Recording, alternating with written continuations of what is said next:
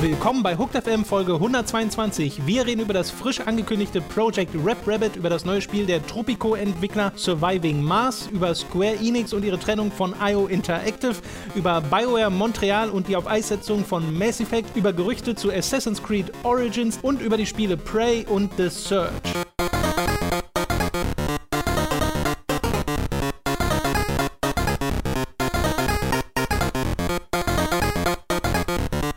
Erneut äh, begrüße ich alle Zuhörer, die gerade zum ersten Mal dabei sind. Hallo, ich bin Tom und bei mir sitzt der Robin. Hallo, Nenn Robin. mich bitte F1 Robin. F Robin. Frau Juan, F1 Robin. Nee, das klappt nicht so Juan.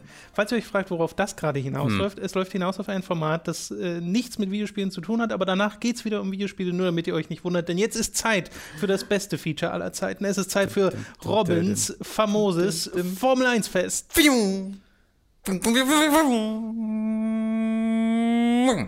Robin, wie war die Formel 1 dieses Super, Tom. Das Echt? war ein absolut hervorragendes Rennen Sehr schön. in Spanien. Das hat extrem viel Spaß gemacht, lieber Tom. Äh, ich habe mir gedacht, wenn der Tom das Rennen jetzt gucken würde, dann würde der endlich mal auch ein Fan sein. Hat der Tom aber leider nicht geguckt. Ich äh, bin ich, aber schon ein Robins famoses Formel 1 Fest-Fan. Ja, das, das ist man könnte diskutieren, ob das unterhaltsamer ist als die eigentliche Formel 1. Aber in diesem Fall war es tatsächlich nicht so. Äh, wie gesagt, ich entschuldige den Tom, weil er sich, glaube ich, noch von seinem ähm, Eurovision Song Contest Marathon am Abend zuvor erholen musste. Oh ja, ja, da wissen gesehen. wir ja, dass du großer Fan von, davon bist. Was war dein Lieblingssong? Kannst du vielleicht mal? Äh, der mit dem Mond. Der, ah, von Österreich. Äh, hat null Punkte von den Zuschauern bekommen. Genau. Ja.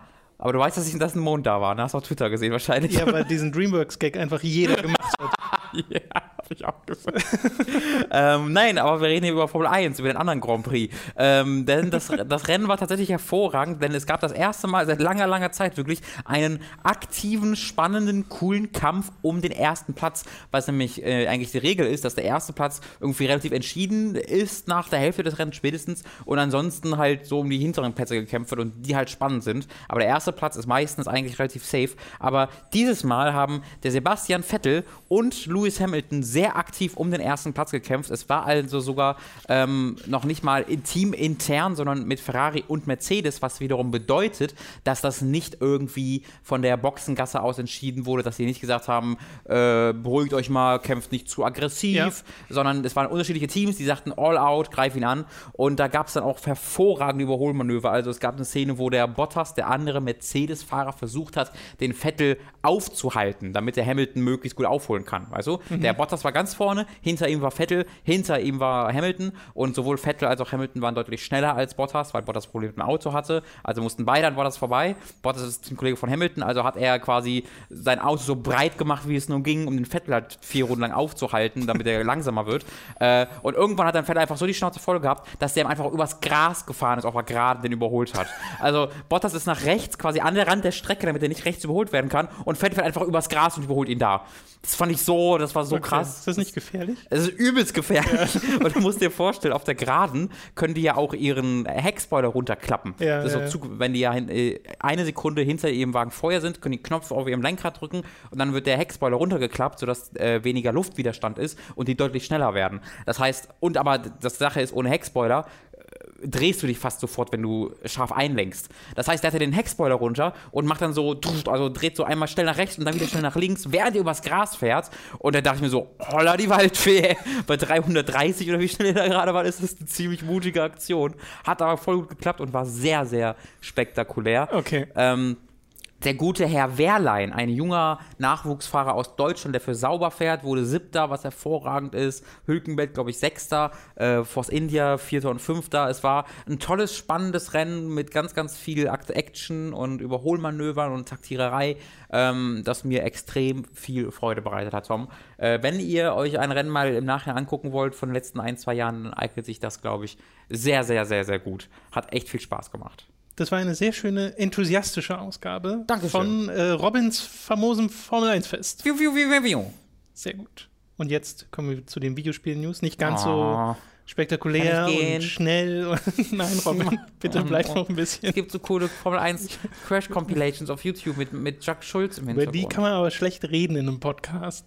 man kann aber einfach das, das Audio spielen lassen, weil Jack Schulz ist der ehemalige Sky-Moderator. Der macht immer, äh, äh, es gab, es gibt einen Moment, das muss ich kurz erzählen, Tom. Also, es geht noch weiter. Äh, äh, Formel 1 famoses Fest, Re-Entering, äh, wo Jack Schulz nämlich äh, der ist immer sehr enthusiastisch, so laut auch gewesen. Leider moderiert er nicht mehr auf dem deutschen Sky. Und da gibt es eine Szene, wo zwei Autos quasi miteinander sind und die berühren sich dann, während sie mit, weiß ich nicht, 340 oder sowas durch eine Kurve gerade fahren. Das ist eine mhm. extrem schnelle, natürlich jetzt übertrieben, sie sind nicht so schnell, aber sind schon sehr, sehr schnell durch eine Kurve gefahren, berühren sich dann, können dadurch nicht mehr lenken und fahren einfach geradeaus in die Barriere mit einem oh. Affenzahn. Und äh, äh, das sind Bertie und Earl, Burti und Irvine hießen die. Und Jacques Schulz hat da, äh, steht, sitzt da einfach und alles, was er sagt, ist: Burti, Irvine, den kann er nicht halten! Ah! Macht er. Das habe ich bis heute noch genauso im Kopf, weil er so übelst losbrüllt. Und den kann er nicht halten, ist, finde ich, eine sehr, sehr gute professionelle Einschätzung der Lage.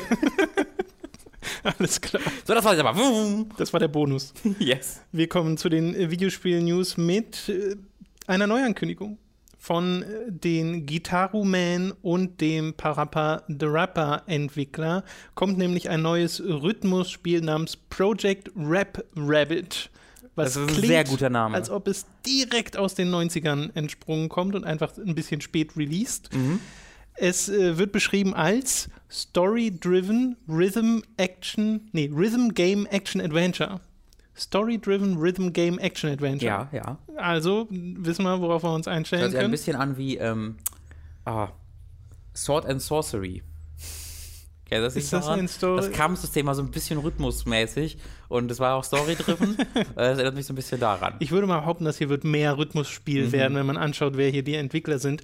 Als, also es gibt so einen ganz kleinen Teaser-Trailer, da sieht man aber wirklich nichts. Im Wesentlichen setzt sich da so ein Artwork zusammen und das Maß, wo man halt den, den Hasen tatsächlich sieht und so einen riesigen Frosch und so ein Setting, was sehr nach feudalem Japan aussieht, aber gleichzeitig kommen auch Drohnen angeschwebt und so, ein, so eine Art Motorrad, nur halt nur mit einem Rad, äh, wo, glaube ich, auch ein kleiner Frosch drauf sitzt. Also mhm. es ist alles ein bisschen merkwürdig, was man so in diesem einen Bild schon sieht. Aber sie sagen, dass demnächst weitere Informationen folgen werden, mhm. weil viel mehr gibt es tatsächlich noch nicht. Es gibt eigentlich nur diese Ankündigung mit diesem einen Bild. Mir ist jetzt gerade aufgefallen, dass es halt ein Videospiel jetzt namens äh, Rap Rabbit und Jack Jazz Rabbit gibt. Genau. Das, das ist, meinst du, da gibt es Crossover-Möglichkeiten? Jazz Rap Rabbit? Jack, Jack Rap Rabbit? Jazz, Jack Jazz, Rap Jack, Rabbit. Das ging. Aber Jazz Rap Rabbit würde ja sogar so Sinn ergeben, dass sie dann Jazz und Rap haben. Ja, ja. Oh, da bin ich gerade also kann, vielleicht kann man das, vielleicht kann man dieses Crossover machen, bevor das erste Spiel rauskommt. Dass man einfach mit einem Crossover anfängt und dann die Hauptserie beginnt. Weil Jazz Jackrabbit heute noch so eine bekannte und beliebte Spielreihe ist. Ich weiß tatsächlich, ich war, ist das das, was Cliff Blesinski gemacht ja, ja, hat? Ja, genau, aus Epic. Ja, okay. Ja. Viel mehr kann man da, glaube ich, aber auch schon nicht mehr zu sagen, weil es, wie gesagt, nur so mhm. wenige Informationen dazu gibt. Deswegen, Rhythmusspiele sind toll. Richtig. Und es gibt inzwischen nicht mehr so wahnsinnig viele, zumindest fallen mir nicht so viele ein, die aktuell äh, noch sind. Hatten wir im Podcast eigentlich schon mal über, über, über Voice gesprochen? Ja, ne? Ja, ja, genau. Switch? Okay, weil das wäre das Aktuellste, was ich auch am Wochenende nochmal gespielt habe und was immer noch hervorragend ist. Ich mag ja auch diese, also natürlich, so vor nicht allzu langer Zeit gab es ja nochmal einen Rockband und so, was mhm. man nicht so reingehauen hat. Mhm. Ähm, aber ich mag halt auch gern diese Spiele, die halt so diese absurde Richtung gehen, so Richtung Elite Beat Agents oder Rhythm Paradise oder so. Stimmt, oh, ist, nicht ist das in Europa eigentlich erschienen, dieses Rhythm Paradise Megamix-Ding? Äh, ich Weil das wollte ich ja eigentlich schon. voll gerne spielen, ich habe den nie gespielt. Und ich, was ich auch immer spielen wollte.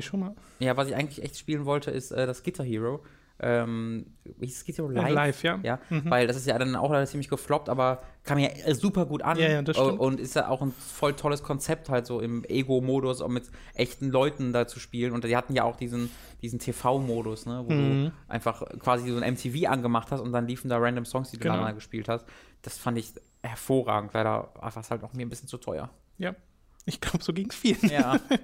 Kommen wir zum nächsten Spiel namens Surviving Mars. Da gab es jetzt einen Trailer zu, einem Announcement-Trailer. Das ist das nächste Spiel der Tropico-Entwickler, gepublished von Paradox, von wem auch sonst, wenn es ein Management-Spiel ist. Und dort, äh, das kann man ja dem Titel ein bisschen ableiten, baut man Mars-Kolonien auf. Und diese Mars-Kolonien, da soll es nicht nur um den Management und den Aufbau gehen, sondern, wie ja auch der Titel sagt, um das Überleben. Also das soll noch ein zusätzliches äh, Spielelement werden, sozusagen. Und ich weiß nicht, hast du die letzten Tropico-Spiele gespielt? Weil ich kenne kenn im nur Wesentlichen nur Warframe. die ersten drei und auch keins davon wirklich intensiv, ehrlich gesagt. Ich, Tropico 2 hatte ich sehr intensiv als Kind gespielt. Genau. Aber inzwischen gibt es, glaube ich, fünf. Ich glaube, es gibt vier, gibt's fünf, ja? Das kann, das kann gut, ich kenne mich auch nicht so aus. Ähm, aber die sind ja trotzdem jetzt nicht, also die sind ja schon, gehen die äh, ins Detail, aber die sind jetzt ja eigentlich, ist, die würde ich jetzt nicht als Paradox-Spiele bezeichnen. Die sind Achso, naja, bei Paradox denkt man gerne an Grand Strategy und es wird noch viel komplexer. Genau, so. von Das der Komplexität her vor allen Dingen. Ähm, aber ich musste bei, bei Survival Mars sofort an Banished denken.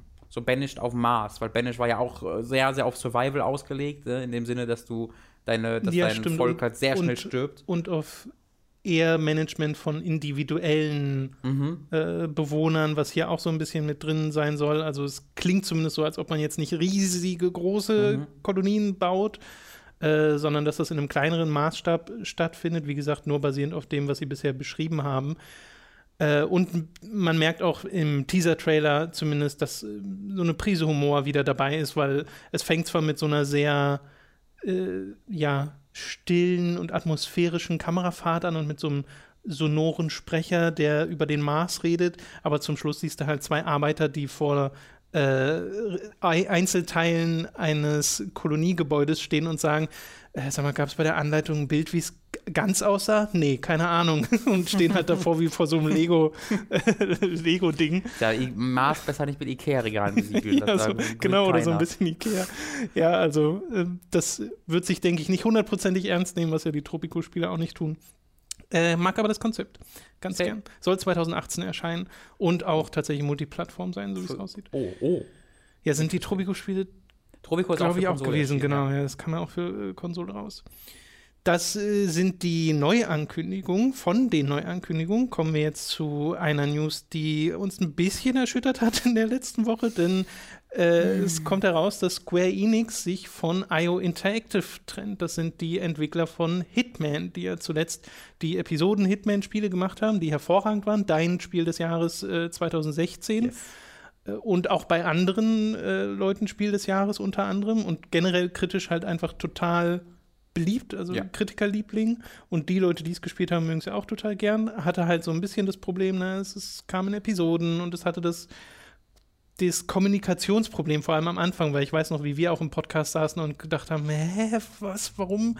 Weil es so ganz komisch gesagt wurde, dass das erst so in MMO-Richtung geht, Mhm. wie es geupdatet wird und so, und dann ist es doch ein normales Episodenspiel Ja. und äh, es ist einfach. Naja, es ist halt auch, das kommt auch nicht ganz hin, weil es kommen ja immer noch wöchentlich neue Content dafür raus, ne? Diese, diese Ja. zeitex äh, zeitexklusiven äh, Miss Missionen, die in bestehende Maps eingebaut sind. Das ist Genau. halt alles sehr, sehr, also es hat schon etwas MMO-iges in diesem Content, aber es ist insgesamt dann doch ein Episodenspiel, ein klassisches. Und es scheint auf jeden Fall verkaufstechnisch nicht den Erwartungen von Square Enix gerecht worden zu sein, denn wie gesagt, sie trennen sich von IO Interactive und suchen jetzt nach neuen Investoren für das Studio. Das heißt, das, die sind jetzt nicht geschlossen und weg oder so, äh, sondern es wird nach eben einem, neuen Publisher sozusagen gesucht, nach einem neuen Dach äh, für die Dänen. Und das basiert jetzt auf einer Gamester News, die wiederum aus Quellen berichten, die sie nicht angeben können, aber die sicher sein sollen, dass äh, IO äh, quasi bestätigt, dass Season 2 von Hitman in Entwicklung ist und dass das auch kommen wird.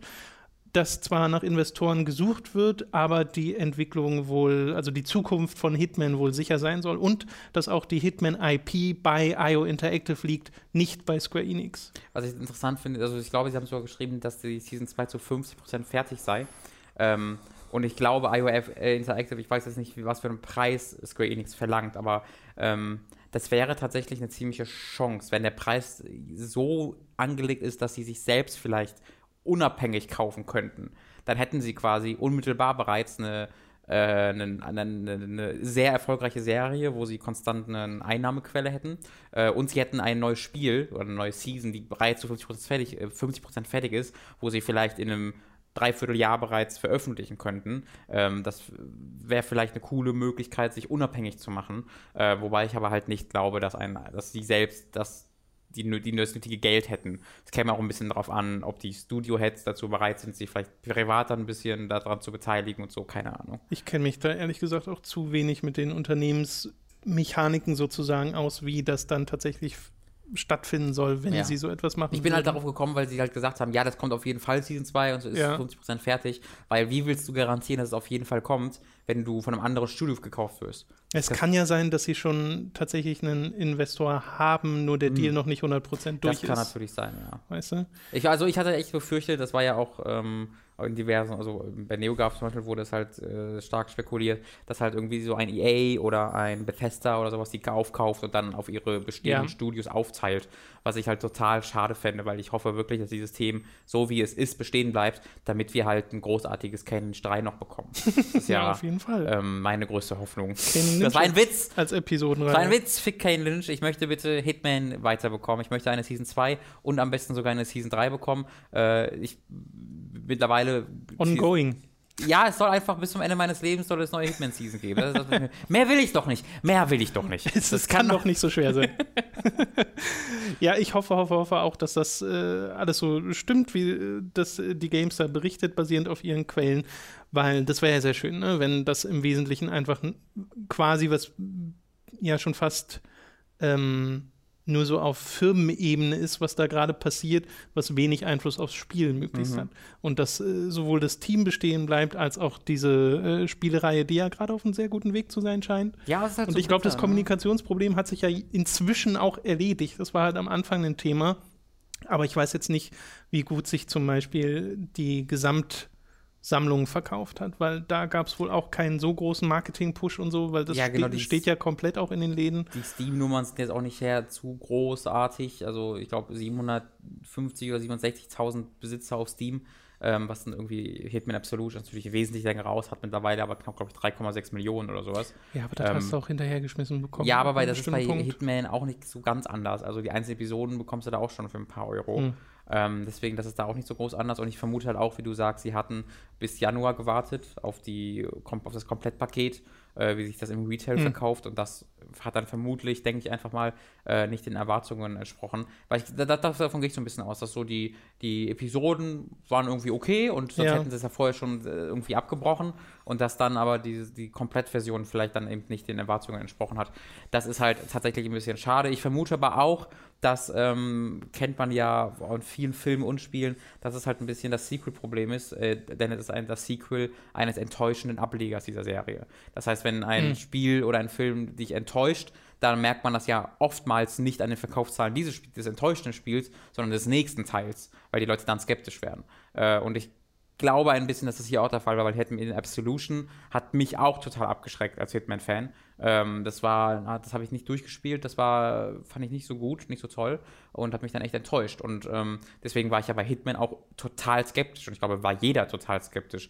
Was aber auch ein selbstgemachtes Problem ist. Also IO Interactive muss jetzt ein bisschen auch das ausbaden, was Square Enix äh, veran zu verantworten hat, weil dieses gesamte Vermarktungsblabla und wie wir es veröffentlichen und hast du nicht gesehen, das kommt ja alles vom Publisher. Also Square Enix hat ja entschieden, wie es kommt. Also, ja, vermutlich. Ja, nee, also Vermarktung ist halt Publisher. Also ob, das, ob du das Spiel jetzt einzeln verkaufst oder wie du es verkaufst, das macht ja alles, äh, alles der Meinst du, Publisher. Glaubst du nicht, dass auch der Entwickler sich gedacht hat, ja, das in Episoden zu veröffentlichen ist nicht schlecht? Äh, Dann im Endeffekt vielleicht, genau, aber bis wir angekommen sind, gab es ja erstmal irgendwie sechs Monate Verwirrung Ja, ja, und das was ist jetzt genau? verwirrend. Das meine ich jetzt vor allen Dingen. Ich hätte ja gedacht, ehrlich gesagt, dass sich ähm, das Hitman hier es im Nachhinein leichter haben wird, Käufer zu finden, weil die Einstiegshürde so gering Ja, ist. Weil wenn du dir die erste Episode kaufst, hast du halt 10 Euro bezahlt oder Ja. sowas. Äh, und hast dann schon recht ordentlich Spiel bekommen für Mhm. diese 10 Euro und konntest dann halt mal so reinschnuppern. Und das, also wie gesagt, nur basierend darauf, dass Square Enix halt sagt, ja, nee, wir geben IO Interactive ab und fokussieren uns auf die Kernmarken, haben sie, glaube ich, gesagt. Äh, scheint das ja nicht so ganz reingehauen zu haben. Aber man muss sich ja scheinbar keine Sorgen machen, dass es mit Hitman weitergeht. mir trotzdem.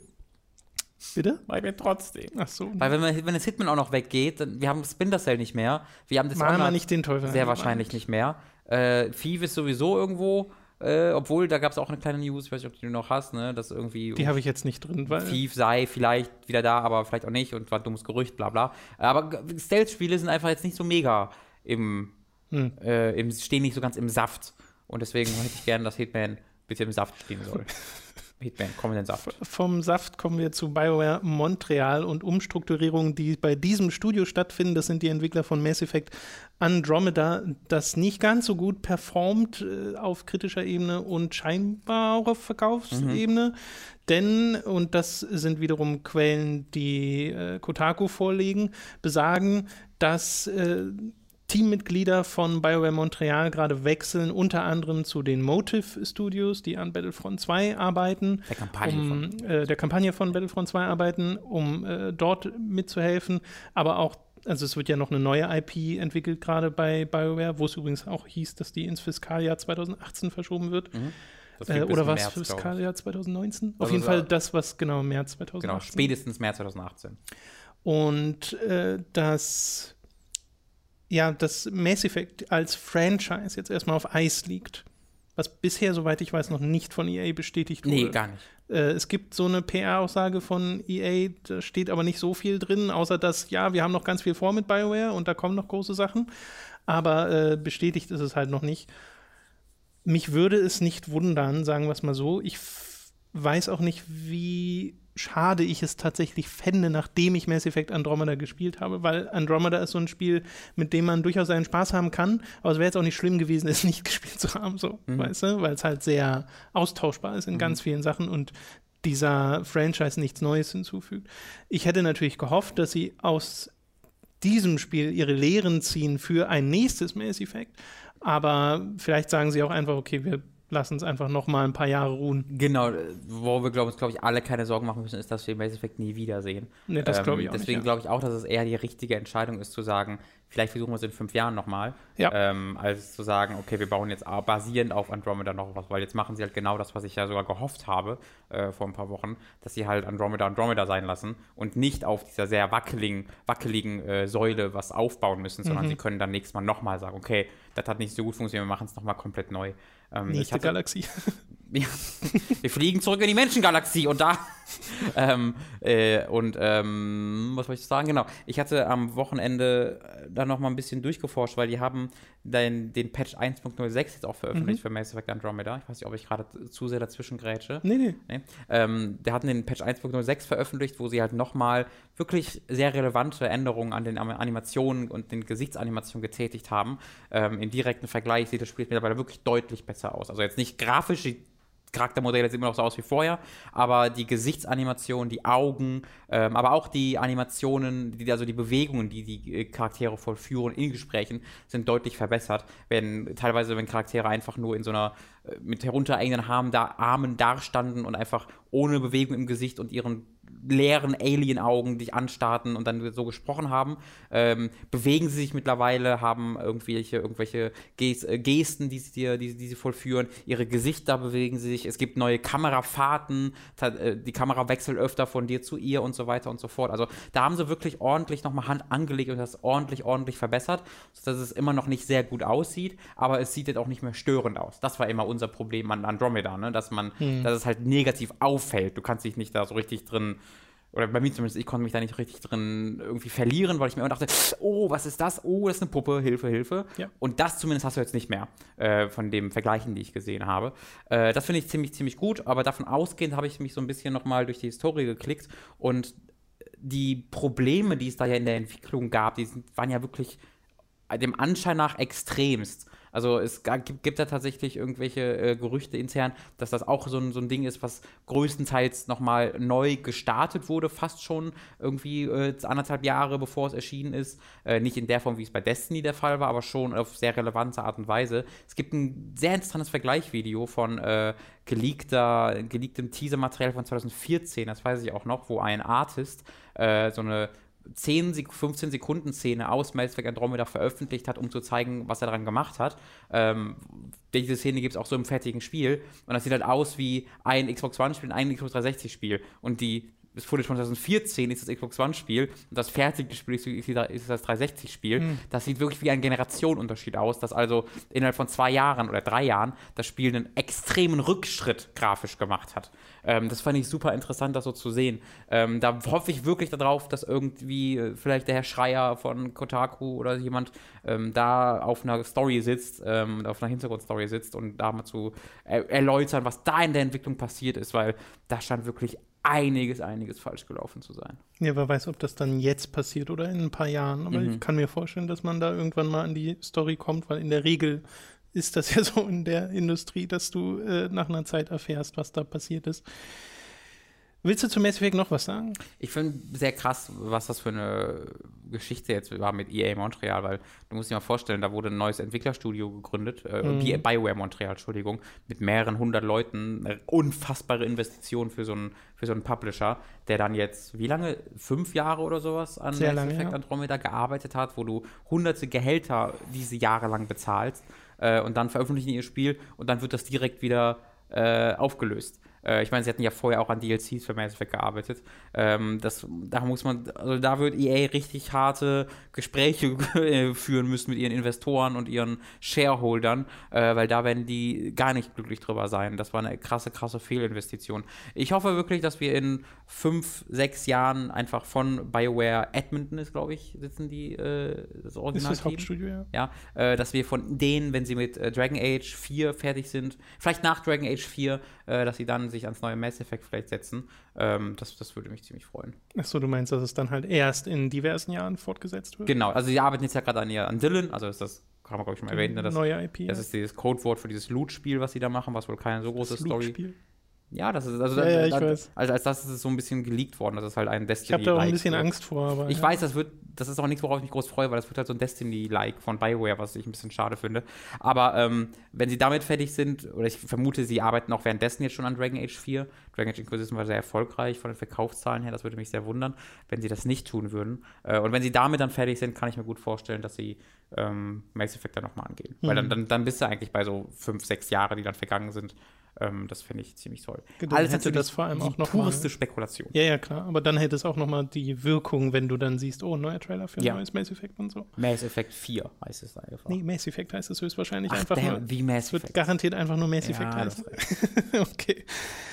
Die letzte News diese Woche ist ein im Wesentlichen eine Folge von Gerüchten, über die wir bisher kaum geredet haben, weil es halt immer nur so ganz kleine Gerüchte sind und es im letzten Jahr äh, also es 2016 schon bei Kotaku die Berichte darüber gab, nämlich über Assassin's Creed, damals mhm. noch betitelt als Empire, das in Ägypten spielen soll. Inzwischen heißt es Gerüchten zufolge Assassin's Creed Origins und soll ein Prequel werden einer äh, der gesamten Reihe, so wie es mhm. aussieht. Dort ist jetzt noch mal ein einzelnes Bild geleakt, so ein abfotografiertes Bild von einem äh, TV-Bildschirm, das jetzt laut diversen Eurogamer-Quellen als echt bestätigt wurde. Und dort sieht man halt den Helden auf einem Boot stehen, so einem ganz kleinen Boot mit äh, einer Stadtkulisse im Hintergrund, sieht ein bisschen aus wie aus Revelations, äh, ist aber auch sehr verschwommen und detailarm, also mhm. so, so richtig krass viel erkennt man nicht. Man sieht aber, dass der Pfeil und Bogen dabei hat und dass er ein Schild auf dem Rücken trägt. Und ich glaube, so viel mehr kann man nicht rauslesen aus äh, diesem einen Bild. Aber äh, auch an, anderen, an anderer Stelle wurden äh, Gerüchte laut, halt nochmal, dass es halt im alten Ägypten spielt und äh, eben dieses Prequel sein soll. Also ich glaube, da bestehen inzwischen keine Zweifel mehr dran. Es ist halt nur noch eine Frage der Zeit, bis es angekündigt wird und ich würde sagen, die E3 steht kurz vor der Tür mhm. und eine Ubisoft-Pressekonferenz kommt. Ja. Also wenn da nicht der Assassin's Creed-Trailer droppt, dann würde ich mich doch stark wundern. Mich auch. Ich bin sehr, sehr, also das wird halt, das wird halt der große Ending, das Ending-Ding. Oder Anfang. Aus. Oder der Anfang, ja. Aber das würde so zu Ubisoft passen, wenn sie da ja, ja, ja, machen. Äh, ich bin sehr, sehr enttäuscht von Jason Schreier, dass er das noch nicht vor, also im Mai mittlerweile und wir sind immer noch nicht äh, komplett informiert darüber. Er hat es ja schon im letzten Jahr passiert. gehabt. Naja, aber das war, genau, das war das Allgemeine. Aber normalerweise kommt doch im Februar die komplett, also, ich glaube, ich, ich glaub, in den letzten Jahren, war es so, dass im Februar, März das Spiel offiziell angekündigt wird und im Januar, Februar Jason Schreier sagt, das ist übrigens die exakte Ankündigung, die dann kommen wird. Ja. Äh, und das kann mittlerweile kommt ja noch vielleicht nicht. noch in den nächsten Wochen. Ja, hat noch ein paar Wochen, genau, vielleicht kommt da ja noch was. Aber ähm, ich finde, das klingt alles ziemlich gut. Ich bin ein bisschen äh, gespannt darauf, was in diesem Kontext dieser Zeit Naval äh, Combat heißt, also ne, Schiffskampf, Ja, dass, soll's es, dass es geben soll. Gerüchten zufolge soll es das auch. Ähm, und da bin ich halt sehr gespannt, weil es gibt, es spielt im alten Ägypten, äh, man soll wohl, also es ist ziemlich open-worldig von dem, was sie sagen, dass es halt mehr von einem Open-World-Rollenspiel haben soll, als von den klassischen Assassin's Creed. ja, mit Erkundung als Fokus spielerisch und so. Genau, wo man dann wirklich irgendwie bis, bis nach, also was auch in diesem Leak stand, dass ja insgesamt wahr zu sein scheint, ähm, äh, bis nach Griechenland äh, fahren können soll auf dem, auf dem auf Wasser. Ähm, und was ich mich halt frage, ist, wie das der Schiffkampf da aussieht, weil du bist da ja nicht in der Karibik mit Piraten unterwegs, sondern du hast eher kleinere Bötchen als große Schiffe. Äh, und äh, ob es dann eher auf Nahkampf hinausläuft, dass man halt an sich gegenseitig rammt oder sowas. Also da bin ich sehr gespannt, wie das aussieht. Insgesamt bin ich ja riesiger Fan von Assassin's Creed Black Flag, aber auch von äh, Rogue, äh, die ja im Großen und Ganzen die gleichen Spiele sind. Ähm, und das Szenario, haben wir glaube ich schon öfter darüber geredet, finde ich auch hervorragend. Alles Ägypten, das ist ja, wie der Name schon impliziert, soll das so die Entstehungsgeschichte des Assassin-Ordens sein. Ähm, meine größte Frage, ich, weil ich mache mir keine großen Sorgen um das Spiel, ich glaube, das wird toll. Das ist genau das, was ich seit Jahren, was jeder, glaube ich, seit Jahren von Assassin's Creed wollte, nämlich ein, ein Neustart mit neuer, ne, neuem Gameplay-Fundament. Äh, das finde ich toll. Was meine große Frage ist, wie sie die Gegenwart dieses Mal einbauen, denn auch das ist in diesem Leak äh, bestätigt, dass die Gegenwart wieder einen Teil des Spiels einnimmt. Das haben sie nämlich in den letzten beiden Mal mit Unity und mit äh, Syndicate sehr lame gemacht. Einfach irgendwelche CGI-Sequenzen, die keinen Mhm. Kontext hatten und sehr, also total einfach langweilig waren. Das hätte man sich auch sparen können. Ähm, da bin ich halt gespannt, was sie das jetzt wirklich machen, weil wie Assassin's Creed 3 das gemacht hat, das war auch nicht so richtig geil. Das war zu viel und halt Desmond ist natürlich auch nicht so interessant gewesen. Ähm, vielleicht wird es ja mal etwas, äh, das erste Mal seit, ich glaube, es war Brotherhood, wo ich die Gegenwart toll finde. Bei dem Brotherhood hast du doch die Villa in der Gegenwart erkundet, oder? Ich glaube schon. Ja. In, ja, Das doch, fand ich ich. glaube schon. Ich glaube, es war das einzige Mal, dass ich die richtig toll fand. Okay. Ja, äh, ich bin nach wie vor der Meinung, man kann das komplett streichen, weil es total unnötig ist für Assassin's Creed, aber Ich finde, das gibt ihm ganz viel Identität. ich, ich, mich reicht's, reißt's jedes Mal raus. Ich Ja. fand's, glaube ich, im ersten Assassin's Creed ganz interessant, so als Mhm. Aufhänger. Da hat mich aber mega gestört, wie hässlich dieses Interface einfach dadurch wurde Ja. und dass das mich dort total aus der Atmosphäre raus, äh, rausreißt. Und auch in späteren, ich hätte halt viel lieber ein Interface, was an diese historische Ebene angepasst ist, Okay. als dieses computerhafte, hey, du spielst die ganze Zeit ein Videospiel, cool, ne? Ähm, äh, weil ich das halt immersionsbrechend finde. Und äh, mir gibt diese Gegenwartsgeschichte einfach gar nichts. Ist auch nicht der einzige. Ja, also wenn es soll ja irgendwie Prequel sein, deswegen keine Ahnung, wie, wie sie das da aufgreifen, Ja. äh, storytechnisch. Aber Naja, es muss ja kein. Also meinst du, es ist in der Gegenwart auch ein Prequel? Weil nur weil es in der Vergangenheit, also weil es in dem Assassin's Creed Hauptteil. also ich hätte jetzt vermutet, dass es dann in jeder Ebene ein Prequel ist. Ach so, das vermute ich jetzt nicht. Also ich vermute halt einfach, dass du die Story weiter erlebst, weil das ist, das können sie nicht offen lassen. Die haben ja diesen Scheiß, die Juno und sowas, das ist ja alles Doch, können sie. komplett, also dann würde ich mich aber verarscht fühlen, weil Ja, das aber ist es ist Assassin's Creed. Wie oft hast du dich schon verarscht gefühlt? sehr oft, Ja, also- lieber Tom. Extrem häufig. Ich bin auch ehrlich gesagt nicht so ganz so optimistisch, dass sie es dieses Mal hinkriegen, weil ich der Meinung bin, genau das, was sie hier vorhaben, haben wir schon bei Unity gehört. Dieses Jahr, wir fangen nochmal neu an mit einem äh, auch einer abgedateten Engine und so und alles nochmal von Grund auf entwickelt. Und da hat es halt überhaupt nicht funktioniert. Und ich glaube natürlich, dass sie das wissen, dass sie ihre Lektionen daraus lernen und dass Mhm. es auf jeden Fall besser wird als Unity. Also Ja. so, so skeptisch bin ich da jetzt nicht. Aber ich halte es für schwer zu toppen, äh, was Assassin's Creed 4 gemacht hat. Hm. Black Flag. Mhm. Was, glaube ich, somit mein Lieblingsteil dieser Reihe Mhm. ist. Und äh, dann zu sagen, ja, wir machen jetzt wieder Schiffskampf und so. Also ich weiß nicht, ob es das braucht, einfach nochmal diesen Schiffskampf, oder ob es was komplett Neues braucht aus spielerischer Hinsicht, oder ob einfach so ein Durchwürfeln dieses Open-World-Konzepts schon helfen würde, dass es nicht mehr so, so ein Schema ist, was ich einfach jedes Mal abarbeite, weil das will ich einfach nicht. Ja, aber das ist, glaube ich, halt, das, ich glaube, das ist, Schi- also wenn es Schiffskampf gibt, muss es halt komplett anderer Schiffskampf sein, weil es gab da einfach nicht diese Schiffe in dieser Form. Ja klar, es, war, es, es muss was ganz anderes sein, Ja. genau. Also ja, aber muss es dann nicht automatisch auch was runtergefahreneres sein? Ja, das, ist, das weiß ich halt nicht. Ja, also ich, ich, mir, mir ja. fällt es da sehr schwer zu spekulieren. Ich finde das Szenario super cool, Ägypten. Ja. Und mag auch sehr die ägyptische Mythologie, weiß jetzt natürlich nicht, wie sehr das dann dort eine Rolle äh, spielen wird. Assassin's Creed wird ja gerne mal übernatürlich, aber eigentlich nicht so übernatürlich, mhm. dass du jetzt groß mit Magie rumfuchtelst oder sowas. Ähm, ja, Fällt mir einfach schwer. Also ich bin da super gespannt auf den Trailer, der da kommen mag und ja. diesen ersten Einblick. Und Ubisoft traue ich auch zumindest zu, dass sie uns dann direkt Gameplay zeigen, dass wir sofort sehen, äh, wie das Ding in Aktion aussieht. Wir haben so lange gewartet, das kommt ja dieses Jahr schon raus. Genau. Ähm, immer noch ein Trend, den ich eigentlich ganz gut finde, so Spiele irgendwie weniger als ein halbes Jahr vor Release anzukündigen, auch so riesige Spiele, das finde ich irgendwie ganz nett. Ähm, da bin ich mir dann auch deswegen ziemlich sicher, da, da vielleicht hauen sie dann, ey, komm eine Beta oder was weiß ich. Äh, bin ich, bin ich gespannt. Mm, ja, ja, ja. Ja, siehst du, Multiplayer, gab es da schon Gerüchte zu? Ja, das kommt ist auch der ja wieder. Dieses, diese Serie ist so weird, ne? Diesen ja. Weg, den sie genommen hat von Singleplayer zu Multiplayer zu Koop zu gar kein Multiplayer mehr. Es ist wirklich, diese Serie ist ist es, ist es sehr, sehr interessant. Ja, das ja, beste Wort dafür. ich glaube auch. interessant, aber ist man auf der sicher, sicheren Seite. Ja. Genau. In dieser kleinen Werbepause freuen wir uns, euch auf unsere neue Affiliate-Partnerschaft mit EMP hinweisen zu können. Wenn ihr unserem Link in der Videobeschreibung oder dem Podcast-Artikel folgt, kommt ihr direkt zur Gaming-Sektion des Merchandise-Shops EMP. Das Angebot geht über Klamotten wie etwa Assassin's Creed Hoodies oder Pokémon-Kleider hinaus bis hin zu coolen Gläsern mit einem sehr schicken Kirchenglasmotiv im Zelda-Stil oder 3D-Puzzeln des Halo Master Chief Helms. Folgt folgt einfach unserem Affiliate-Link in der Beschreibung und browst selbst ein bisschen durch den EMP Store. Darüber hinaus sei auch diese Woche natürlich wieder unser Audible Affiliate-Link erwähnt. Über audible.de slash hooked erhaltet ihr ein kostenloses Probeabo bei Audible und damit auch euer erstes Hörbuch umsonst. Dort gibt es passend zur News in dieser Folge auch Hörbücher zu Mass Effect oder Assassin's Creed, also warum nicht mal dort reinhören. Holt euch also euren Probemonat über audible.de slash hooked.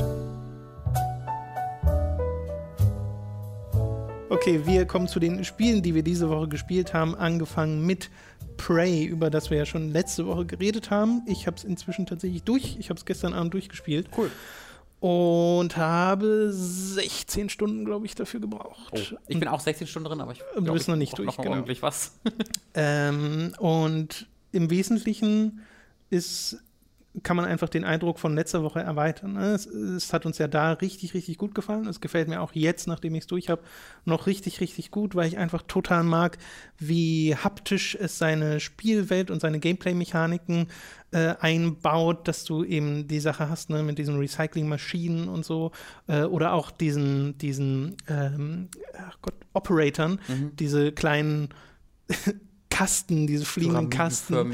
Äh, genau, das sind so kleine Roboter, die einen halt helfen sollen, eigentlich. Also da gibt es so medizinische Roboter oder Ingenieursroboter, die dann das Leben oder die Rüstung, die eigene wiederherstellen mhm. können. Die können aber auch korrumpiert werden von bestimmten Typhon-Aliens und sowas und dann sind sie deine Feinde, dann kannst du sie wieder K.O. hauen und hacken, damit sie wieder für dich kämpfen. Ja. Also äh, das finde ich halt super lustig. Aber auch da wieder, es gibt halt Stationen, wo die hergestellt werden. Mhm. So, ich mag einfach total, dass irgendwie alles irgendwo herkommt ja. und du siehst, woher es kommt. Äh, und auch, dass die Station so so in sich greift von verschiedenen Stellen, dass du von einem Ort mehrere andere Orte angehen kannst yes. und sowas. Äh, mag ich total gern. Mein Problem, was ich hatte, nachdem ich es äh, dann durchgespielt hatte, es hätte für mich persönlich äh, zwei, drei Stunden kürzer sein können. Okay. Also ich hatte nicht das Gefühl, dass am Schluss noch mal sehr viel dem hinzugefügt wurde. Ich bin so ein bisschen in einen Trott reingekommen, okay. wo ich so dachte, ja, okay, jetzt mache ich das, was ich die ganze Zeit schon gemacht habe, nur noch ein bisschen länger. Und äh, das Hin- und Hergerenne wird ein, ein bisschen nervig. Mhm. Äh, allein schon durch diese Ladebildschirmtrennung, die mich am Anfang gar nicht gestört hat. Ja, und zum Schluss schon deutlich mehr, weil wenn du halt dir denkst, okay, ich will jetzt von da nach da, ich weiß ganz genau, wie ich da hinkomme und der Großteil der Reisezeit dorthin ist halt einfach Ladebildschirm warten, ja. die an und für sich im Einzelnen nicht so lang sind, ich glaube 20 Sekunden oder sowas. Boah, das ist aber, aber sehr lang. Ja, es wurde zum Schluss auch immer länger, weil ich glaube, er immer mehr zwischenspeichert von den ja. Sachen, die du gemacht ja. hast. Äh, hatte ich zumindest das Gefühl. Und äh, das, das addiert sich halt einfach, wenn du äh, die komplette Station mhm. einmal äh, durchreisen willst. Es gibt noch so ein paar coole, oder beziehungsweise es gab eine Stelle, wo ich überrascht wurde noch, wo ich so ein bisschen staunend vorm Bildschirm saß. Und storytechnisch finde ich es nach wie vor super interessant und es gibt auch zumindest so ein ja, es passiert am Ende noch etwas, das mich jetzt nicht überrascht hat, das ich aber an und für sich interessant finde. Ich wünschte, es gäbe ein bisschen mehr mhm. Story am Ende. Das okay. hätte ich mir noch gewünscht. Einfach ein bisschen mehr. Lasst euch nicht komplett vor den Kopf stoßen, wenn die Credits kommen und ihr denkt, hä? Nach den Credits kommt noch was. Okay. Ähm, kann insgesamt genauso zustimmen. Bei dem Reisen kann man vielleicht noch hinzufügen, dass es ja das Schnellreisesystem gibt in Form dessen, dass man außerhalb der Station rumfliegen kann. Mhm. Auch da hat man dann mindestens zwei Ladebildschirme natürlich, aber es hat auch nicht jede Teil dieser Station ein, ein, ein, ein, eine Tür nach draußen ins Weltall. Deswegen kann man auch da nicht immer direkt reisen. Ja, ähm, und auch aus äh Storygründen nicht immer, weil manchmal sperrt dich das Spiel irgendwo ein und mhm. sagt, okay, jetzt ist die Herausforderung halt in diesem ja. begrenzten Gebiet unterwegs ja. zu sein. Also du hast nicht immer vollen Zugriff, aber oft. Ja, ähm, ich bin also auch so 16 Stunden drin, aber ich glaube, ich bin noch länger nicht fertig. Ähm, ich bin gerade in den Crew-Kraters, nennt man es, glaube ich, auf Englisch. äh, Crew, Crew Krater, Quarters, Quarters, Crew Quarters bin ich gerade unterwegs. Ähm, was mich mit, mit zunehmender Spielzeit immer mehr beeindruckt tatsächlich, ist, die, ist das Design dieser Station. Denn jede eins, also jeder einzelne Teil dieser Station gibt mir ein komplett anderes Flair.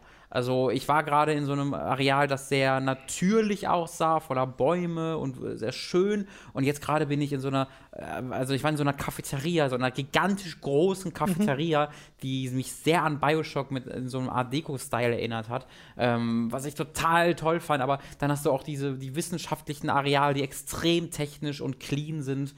Ähm, jede einzelne dieser, dieser, dieser Station sieht anders aus als das vorherige und gibt mir dann immer wieder neue Motivationen, das zu durchsuchen. Ganz davon abgesehen, dass mich die kleinen Geschichten ähm, der Figuren, der meistens toten Figuren auf dieser Station ja, ja. immer noch sehr, sehr unterhalten. Also jetzt gerade bin ich halt in einem Punkt angekommen, wo auch immer mehr aufgelöst wird von diesen kleinen mhm. Geschichten, dass ich irgendwie ganz am Anfang eine Mail gefunden habe von irgendjemandem, der halt eine, eine Mail an den Therapeuten geschrieben hat und jetzt gerade erfahre ich dann irgendwie, was am Ende mit dem passiert ist. Deswegen, also sowas finde ich halt wahnsinnig interessant. Auch die Sidequests äh, lösen sich langsam nach und nach auf.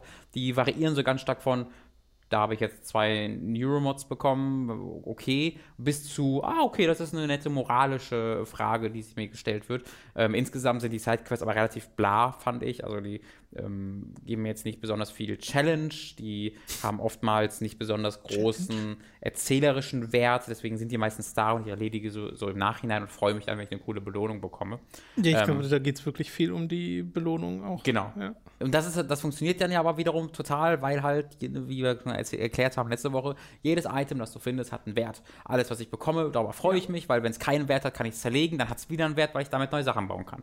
Äh, genau, weil man findet ja zum Beispiel ganz oft Waffen, die man schon hat. Ja und kann die dann halt aber zerlegen und hat dann direkt wieder ein bisschen Crafting-Material. Es hat mich ein bisschen etwas angepisst und zwar habe ich jetzt irgendwie nach 16 Stunden eine Waffe gefunden, die eine bessere Version einer alten Waffe war, mhm. über das Sidequest und ich hatte diese alte Waffe halt schon ordentlich aufgerüstet mit äh, ähm, Upgrades und das war halt alles wertlos, weil ich dann ja das durch die neue, bessere Waffe ersetzt habe. Das fand ich ein bisschen bitter.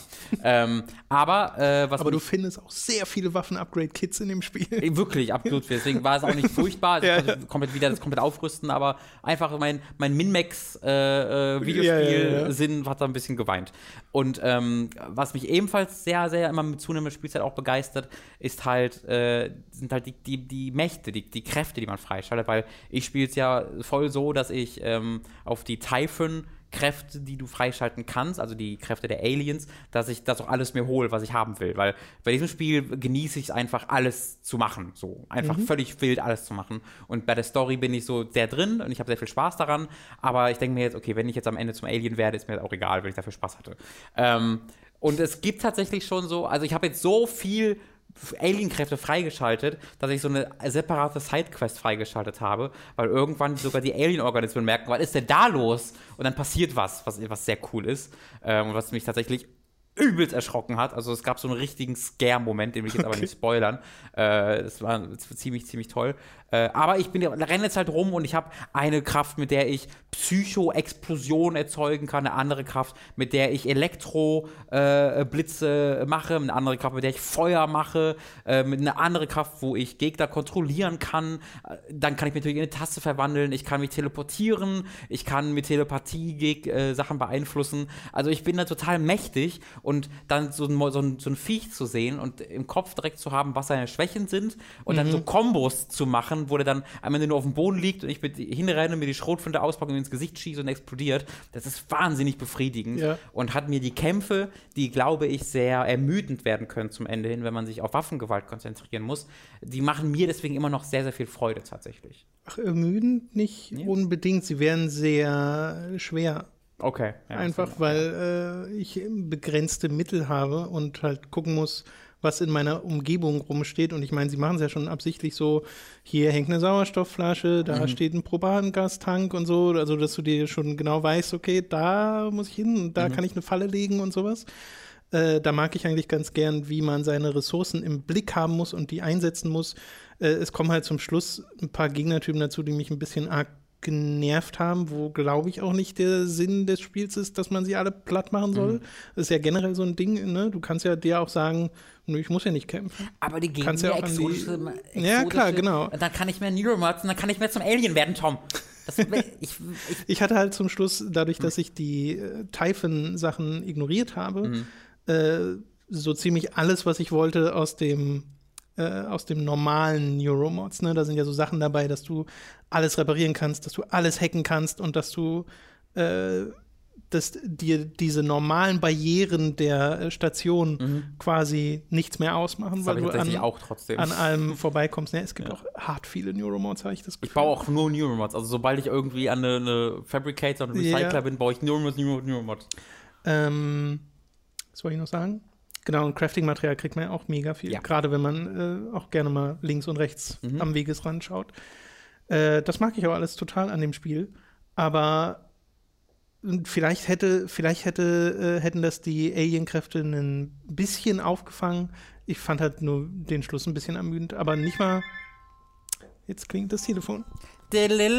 Oh, das ist Prey. Guten Tag. Ich bin ein Alien. Oh nein. Verzeiht äh, diese kurze Unterbrechung. Was ich sagen wollte, war folgendes, dass mich, äh, dass das natürlich zum einen an den, an den fehlenden Alienkräften liegen kann, dass mhm. das noch eine spielerische Abwechslung äh, geben würde. Andererseits äh, hat mich das storytechnisch wirklich motiviert, die Alienkräfte nicht zu nehmen. Und es wird auch noch aufgegriffen auf eine Art und Weise. Äh, aber auch da wieder, ich hätte mir einfach ein bisschen mehr Story am Ende ja. gewünscht ich glaube, was mich mehr stört, und vielleicht bin das auch einfach nur ich und das ist mein subjektiver Eindruck, das hatte ich letzte, letztes Mal oder im Livestream war es, ähm, glaube ich, auch schon mal erwähnt. Ich mag diese Art von Game Design einfach nicht, wo mir gesagt wird, du musst das machen, ich komme dort an, es mhm. wird irgendwas angefangen zu machen und dann und wird es unterbrochen von einer von, von Dritten und dann muss ich erstmal ganz woanders hingehen, um das zu lösen und dann passiert da wahrscheinlich noch etwas, wo ich nochmal woanders hingehen muss und irgendwann komme ich dann wieder zu dem Ursprungspunkt, komme da fünf Schritte weiter und dann werde ich wieder bei irgendwas unterbrochen. Mhm. Äh, ich habe das Gefühl, das machen andere Spiele geschickter, mhm. das zu maskieren. Weiß nicht, in Dishonored 2 zum Beispiel habe ich ja immer mein eines Ziel in ja. der jeweiligen Mission und das schließe ich ab und das ist immer sehr befriedigend und ist eine in sich geschlossene kleine Geschichte schon, die dann zur übergreifenden Geschichte mhm. beiträgt. Äh, und in Prey fühlt sich das halt nicht so an. Es fühlt sich die ganze Zeit an, als ob mir die Karotte vor der Nase hängt. Und sie wird mir immer so weggenommen mit so einem Edge-Bild noch dazu. Äh, da bin ich einfach kein so großer Fan von, was halt gerade dann nochmal umso mehr frustrierend ist, wenn du die Story, die da passiert, tatsächlich interessant findest und ja willst, wissen willst, was passiert, ja. wenn das eine Ding dann endlich mal fertig ist. Und das wird die ganze Zeit verzögert. Äh, und das ist ein bisschen, bisschen frustrierend. Ich glaube, das, das verstehe ich hundertprozentig, weil du hast auch völlig recht. Bei mir ist es einfach, ich spiele die Hauptstory halt so nebenbei. Mhm. Äh, und für mich ist halt die Ex Erkundung dieser Weltraumstation an sich schon der, der, der Spielsinn, äh, dass mich Ist das ja auch, tatsächlich also gar nicht stört. Ja. Ich habe ja dann daran, ich hatte mal so ein Ding, wo ich glaube ich so zehn Stunden drin war, wo ich so dachte, wo dieses erste Mal so ein bisschen Ermüdung einsetzte. Und dann kam ich aber wieder in so interessante Areale rein, dass das komplett verschwunden ist für ein paar Stunden. Und dann zum Schluss kam es wieder so ein bisschen, Okay. weißt du? Also es ist so ein bisschen ein Auf und Ab gewesen. Ich glaube, da sind wir uns auf jeden Fall einig. Wenn man Prey spielt, was wir, glaube ich, beide empfehlen würden, Oh ja, dann sollte man es spielen, wenn man sich dafür Zeit nehmen kann. Es ist wirklich kein Spiel, was man nimmt, um es einmal durchzuhauen, um es einmal zu erleben schnell und dann zum nächsten Spiel zu gehen. Das, dann wird es deutlich weniger, vielleicht sogar keinen Spaß machen, weiß ich nicht. Also es Äh, ist kein Spiel, was ihr an einem Wochenende Nee, durchgeballert über, das, bekommt. das ist auch frustrierend, weil man weiß, wie viel man verpasst. Man weiß, da sind Genau. überall Sachen. Ähm, also ich bin wirklich so, ich gehe da jeden Raum ganz genau ab und erfreue und äh, dann, das sind halt so kleine Sachen auch, dass du meinetwegen gestern habe ich die, wie gesagt, äh, die, die Unterkünfte der Crew ähm, bin ich da angekommen und habe mir dann deren Räume mich reingehackt und reingeguckt und sowas. Und da habe ich dann bei ein, einem Zimmer lag unter dem Tisch und unter dem äh, Kissen äh, ich glaube, äh, äh, äh, äh, eine Bibel war es, glaube ich, oder sonst irgendein religiöses Buch. Lag, war so unter dem, unter dem, unter dem Kissen ein, reingeschoben. Was man fast gar nicht sehen würde, was auch keinerlei spielerische Rele Relevanz hatte. Ich konnte dann einmal draufdrücken und einen so einen Vers daraus lesen. Aber allein dieses kleine Detail, dass sich jemand gedacht hat, okay, das da bei dem Charakter, der da hat eine Bibel da liegen, oder wie unterschiedlich die ein, jeder einzelne Raum in diesen Crew-Unterkünften designt war, je nachdem, äh, wie halt der, äh, der, der Charakter drauf war. Das gibt mir wahnsinnig, wahnsinnig viel. Der, der beste Charakter mit Abstand ist wirklich die Raumstation und äh, man muss bereit sein, die zu erleben und dann sich wirklich selbst die Mühe zu machen, die zu erkunden. Denn wenn man sich einfach nur das annimmt, was das Spiel von einem verlangt, an, an Missionen und das dann macht, dann bekommt man nur einen sehr, sehr oberflächlichen Eindruck von den Systemen, wie sie funktionieren. Und dann kann das Spiel nicht wirklich seine Stärken ausleben. Ja, vor allem, weil es ja einfach auch Spaß macht, diese Station zum einen zu erschließen, aber auch so ein bisschen Herr darüber zu werden. Ja. Äh, was sie dir sehr schwer macht, weil halt immer wieder neue Aliens Mhm. kommen. Also du bist eigentlich nie sicher. Äh, auch das ist so ein zweigeteiltes Ding. Ich verstehe, warum man das macht, aber finde es zumindest ab dem Zeitpunkt nervig, ab dem ich zum dritten oder vierten Mal durch ein Gebiet Mhm. gehe und da wieder neue Aliens sind und ich mir denke, hier war ich doch schon, ich will einfach nur hier durch. Ich finde bei mir, also ich finde, das ist meistens nicht so nervig, weil man ja, also in der Regel funktioniert bei mir das Vorbeisprinten sehr gut. Ja, es funktioniert auch mega. Gerade wenn man das, man kann es ja upgraden und dann Ja, ja, rennt man irgendwann wie so ein Marathonläufer, das ist ziemlich gut. Aber vor allen Dingen bei mir ist es dann auch noch so gerade, weil ich ja die Alienkräfte gut aufwerte. Ich sehe halt so ein Phantom, wo ich am Anfang dachte, oh Gott, ein Phantom, mach einmal Rechtsklick auf ihn, dann explodiert's. Oh, das geht mir aber auch so. Ja. Also mit den normalen Waffen, wenn du die äh, genug geupgradet hast und so. Äh, und vor allem, wie du schon sagtest, wenn du die äh, Schwächen der einzelnen Aliens äh, inne hast Mhm. und weißt, okay, bei dem brauche ich eine EMP-Granate und Stun-Gewehr und bin eigentlich Durch. durch nach Ja. ein paar Sekunden, äh, dann bieten die auch nicht mehr so, zumindest im Einzelnen nicht die Herausforderung, es ist ja zum Schluss eher die Kombination aus Aliens, die ein Problem machen kann Auf jeden Fall. wenn sie dir sagen, ja, hier, vor allem, ich hatte so eine Situation, kann ja mal erzählen, was dieses Spiel so macht, ähm, wo ich dank exzellenter Hacking-Skills Ja. an einen äh, geheimen Raum kam, Mhm. oder was heißt geheim? Der war nicht geheim, aber ich wäre halt nicht reingekommen Ja. ohne die Hacking-Skills.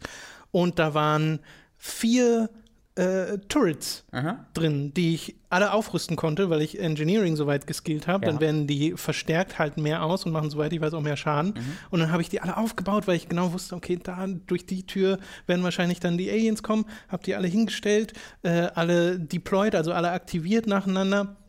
Äh, gequicksaved, habe mir ein paar Propangasflaschen genommen, die äh, positioniert, um äh, einen guten Eröffner zu haben, damit ich von der Distanz darauf schießen kann und dann explodiert gleich was. Und äh, dann habe ich das Event getriggert, was dort passierte. Und dann kam halt so ein Scheiß, ich weiß jetzt nicht genau, wie der hieß, glaube Telepath oder so. Diese Dinger, nimm, die äh, auf Elektrik quasi basieren, hat sich alle vier Turrets um sich herum genommen, hat die äh, quasi vereinnahmt und dann waren die auf seiner Seite. Und ich dachte so, fuck you, Spiel, warum gibst du mir hier vier Turrets? Deswegen. Vor allem auch geheim. Weißt du, nur, nur durch mein Hacking habe ich den Gegner verstärken können. Das finde ich sehr gut. Da musste ich sehr lachen drüber. Ja. Ja. Also es, äh, solche Momente, also das ist natürlich dann blöd für mich, aber es ist total spaßig, ist einfach eine gute Geschichte. Ja. Äh, die hat das Spiel halt ständig, genauso wie diese Entscheidungsfreiheit, die es dir halt in so vielen Situationen einfach lässt und das äh, bis zum Schluss. Mhm. Äh, deswegen, mir bleibt da auch nichts anderes übrig, obwohl ich es zum Schluss ein bisschen ähm, ermüdend fand, als das Spiel zu empfehlen. Äh, weißt du noch, wie viel ich, wenn ich sage, ich bin ungefähr da gerade bei Cafeteria und sowas angekommen, weißt du, wie viel? Da kommt noch einiges. Ja, krass. Also ich bin jetzt. Also du wirst locker über die 20 Stunden kommen mit dem. Da freue ich mich sehr drauf. Also ich bin wirklich. Ich bin noch mal eine Ecke begeisterter als du äh, darüber. Ähm, ich, ich bin auch, so, weil ich auch so überrascht bin. Ich habe davon halt auch nicht so viel erwartet. Für mich repliziert es wirklich genau die Erfahrung, nicht auf einer spielerischen Sicht, aber von der Art und Weise der Überraschung her, repliziert es für mich wirklich genau das, was Doom gemacht hat letztes Jahr. Äh, etwas, wo ich so dachte, ja, okay, probiere ich das mal aus. Und dann hat es mich völlig vereinnahmt. Ja, ja, ähm, ja. b- bin begeistert. Also das Spiel äh, floppt gerade tierisch auf, den, auf dem Markt, deswegen, wenn ihr Interesse habt an Prey, dann kann ich euch nur do- dollstens empfehlen, dazu zu greifen. Auch der PC-Port ist richtig, richtig gut. Ähm, da könnt ihr es auch so. Ich würde es auch, auch empfehlen, auf, auf PC zu spielen, wenn ihr die Wahl habt, weil die Menüs sind da sehr viel einfacher zu steuern. Ich habe es mal auch mit Controller gespielt und da Okay. merkt man, dass es nochmal eine Ecke kompliziert ist. Es geht natürlich auch großartig. Also es ist jetzt nicht so, dass ich euch davon abrate, auf der Konsole zu spielen, aber das ist eines der ganz wenigen Spiele, wo man aber wo man merkt, dass es nicht einfach nur ein Port ist, wo du dann mit den Pfeiltasten durch die Menüs durchgehen musst oder sowas, sondern du kannst das intuitiv so steuern, wie du es glaubst, steuern zu können auf dem PC mit Maus und Tastatur. Das ist leider schon, das muss man heute extra loben. Das ist selten der Fall. Ja, ja, ja, ja, ja. Okay. Äh, ich habe nur gesehen, dass es bei den UK-Charts wohl jetzt irgendwie ganz oben gelandet ist, aber das heißt nicht so viel. oder? Nee, es hat sich, also in UK hat es sich, glaube ich, 19.000 Mal verkauft. Okay. Äh, und äh, das ist damit halb so oft wie Dishonored 2, was bereits ungefähr halb so oft sich wie Dishonored 1 verkauft hat und eine riesige Enttäuschung war für Bethesda. Aber kennt man da die Gesamtverkaufszahlen? Nee, nur also die, ich, war alles, was ich gesehen hatte, waren die UK-Zahlen. Okay. Die halt nicht gut waren. Weil die sind ja auch nur so ein kleiner Ausschnitt Auf dessen, jeden Fall. Deswegen, auf jeden Fall. Also Ja. ich, ich freue, ich würde mir hoffen, dass das äh, Word of Mouth, das sogenannte, da ein bisschen äh, was, was, was dran tut, weil auch die Reviews ja leider jetzt nicht die, also die sind schon sehr positiv, aber jetzt nicht so ekstatisch, wie ich es eigentlich erwartet hätte. Was ich glaube wirklich daran liegt, dass diese Wertung, äh, diese Review-Policy von Bethesda, das Spiel erst zum Launch rauszugeben, wirklich dafür mitverantwortlich ist, weil die, die Leute werden es genauso gespielt haben, wie ich gerade sage, dass da nicht so in zwei. Tagen durchgerusht. In zwei Tagen Ja, durchgerusht. Ähm, auch Nee, das kann keinen Spaß machen. das, das ist, also es macht, glaube ich, schon Spaß. Hat ja auch. ja, äh, gut, aber Wertungen deutlich bekommen. weniger, ja. Genau, weil genau das hat auch zum Beispiel äh, bei Kotaku, ich weiß gar nicht, irgendein Redakteur von Kotaku hat es halt auf beide Arten und Weisen gespielt. Er hatte zuerst es so durchgerusht gespielt Aha. und dann nochmal in Ruhe. Meinst du, das, völlig, sind zwei völlig unterschiedliche Spiele. Ja. Ich habe gerade auf einer ganz anderen Ebene Spaß. Ähm, da hat sich Bethesda einfach selbst tierisch in den Arsch gebissen.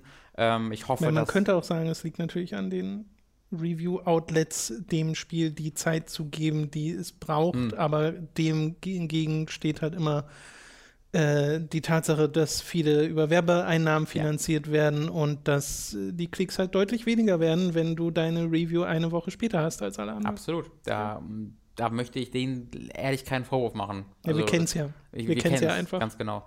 Äh, also, Prey, guckt euch an. Tolles Yes, Spiel. yes, yes, yes, yes. The Search hatten wir noch im Livestream äh, letzte Woche, der heute oder morgen online gehen sollte. Mhm. Und dann könnt ihr euch das auch mal anschauen, unseren, unseren Ersteindruck sozusagen. Und ich meine, ich weiß nicht, ob du über einen Ersteindruck oder einen, einen erweiterten Eindruck gerade schon äh, geben kannst zu dem Spiel. Äh, Wie findest du es denn? Ich glaube, es, es ist, wirklich- ich würde es immer noch als Ersteindruck bezeichnen. Ich bin, Mhm. glaube ich, so drei Stunden drin. Ähm, Ja, Das ist ein Ersteindruck. Das ist ein erster, also wer weiß, vielleicht ist das Spiel ja zehn Stunden lang. okay, dann wär's das ist wiederum- Genau, das ist die Ja. große Frage. Äh, Aber der Eindruck ist ein, ist ein ziemlich positiver. Ich bin jetzt nicht da, dass ich sage, Oberhammer hat mich völlig schockiert, wie gut das ist. Äh, aber ich bin schon positiv überrascht davon. Äh, es kommt äh, von Deck 13, den Machern von Lords of the Fallen, als, als äh, aktuellstes Beispiel. Das heißt, es ist auch erneut ein Spiel, was sich ähm, recht deutlich an Dark Souls orientiert vom Spieldesign her. Du äh, spielst einen Charakter aus der Third-Person-Perspektive. Es ist ein äh, kampfbasiertes Spiel. Also du hast halt deine, deine Kämpfe, die sind sehr schwierig, weil wenn du auf den falschen Gegner triffst, äh, hat er dich nach zwei Schlägen getötet. Dann wiederum musst du zu einer Leiche rennen, um deine, um deine Seelen, sage ich mal, wiederzubekommen. In diesem Fall heißt es Tech Scrap, äh, was exakt die Rolle von Seelen einnimmt. Also da ist alles sehr, sehr bekannt. Das Kampfsystem ist allerdings ein wesentlich schnelleres, was ja auch du im Livestream gesehen hast. Du bist halt mit einem Mech-Suit, nee, wie soll man sagen, ein Exosuit vielleicht mehr Ja, ja, ausgerüstet. Exoskelett nennt man ein sowas, glaub ich. Dankeschön. äh, was halt dich sehr viel schneller macht. Äh, du kannst sehr viel schneller ausweichen, sehr viel schneller rennen, du hast einen coolen Jump. Äh, und auch die Gegner haben fast alle diese Exosuits und sind deswegen auch so schnell. Äh, das Blocken geht zwar, du kannst aber dich nicht bewegen, während du blockst. Und dadurch, dass das Kampfsystem so schnell ist, war es, wirkt es für mich immer recht wenig intuitiv stehen zu bleiben und zu blocken. Obwohl das auch geht, haben wir im Stream entdeckt, aber für mich erschien es immer einfach intuitiver, in Bewegung zu bleiben und auszuweichen.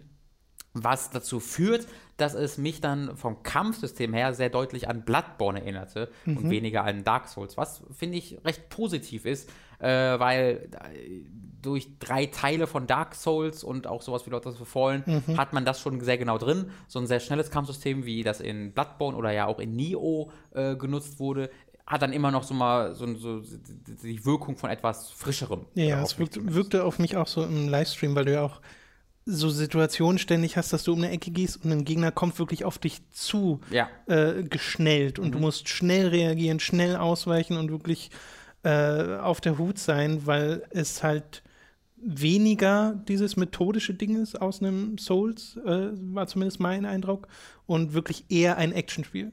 Auf jeden Fall. Äh, das, äh, du kannst, also ich persönlich spiele es deutlich schneller Mhm. als, ein, äh, als ein Dark Souls, obwohl man genauso schnell stirbt, aber trotzdem, Ja, ja. dadurch, dass die ganzen Bewegungen so, so schnell sind, ähm, hat man, wirkt es für mich irgendwie natürlicher, dann auch so ein bisschen so lalalala da durchzulaufen. Ähm, was mich ein bisschen noch skeptisch bleiben lässt, ist halt, dass es an Abwechslung ein bisschen missen lassen könnte. Also nach drei Stunden merke ich das halt schon, deswegen äh, macht mir das ein bisschen Sorge. Du hast ein echt, ein echt cooles Kampfsystem, wo ich gleich nochmal ein bisschen ausführlicher darauf ausgehe, weil es noch ein paar Besonderheiten hat und nicht einfach nur Bloodborne nochmal ist. Äh, also du hast ein sehr cooles Kampfsystem, äh, du hast einen sehr coolen Anfang, äh, wo du halt in einer Firma namens äh, Creo anfängst als Arbeiter und dann wird dir ein Exo-Suit angezogen und dann gibt es einen Cut und dann ist das alles zerstört und du kämpfst gegen Zombies. Äh, und das ist ein bisschen komisch. Und ich glaube auch nicht, dass ich mir erhoffen sollte, dass es groß richtig geil erklärt wird, weil die Geschichte in den ersten drei Stunden extrem lahm ist und äh, bis auf vier, fünf äh, Dialoge komplett zur Seite geschoben würde. Das, also es ist einfach egal, die Dialoge sind doch echt nicht besonders gut. Nochmal besonders nicht gut ist die deutsche Übersetzung, obwohl es ein deutsches Spiel ist, das habe ich im Stream erwähnt.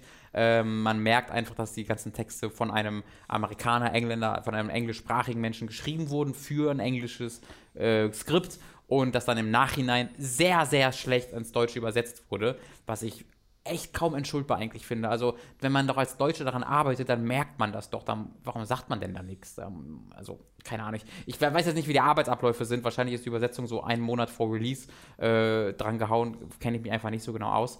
Aber das ist halt wirklich schade, dass man ein deutsches Spiel nicht auf Deutsch spielen kann, weil die Übersetzung doof ist. Ähm, jedenfalls kämpfe ich gerade fast immer gegen die gleichen Leute. Also in einem Dark Souls oder in einem Bloodborne hast du halt diese Wesen, diese ganzen unterschiedlichen, fantastischen Elemente, die dich halt überraschen. Du weißt nie so ganz, was als nächstes äh, um eine Ecke auf dich wartet. Hier sind es halt wirklich ausschließlich Menschen mit Exo, äh, Exoskeletten an. Äh, und ab und zu hast du mal einen Roboter.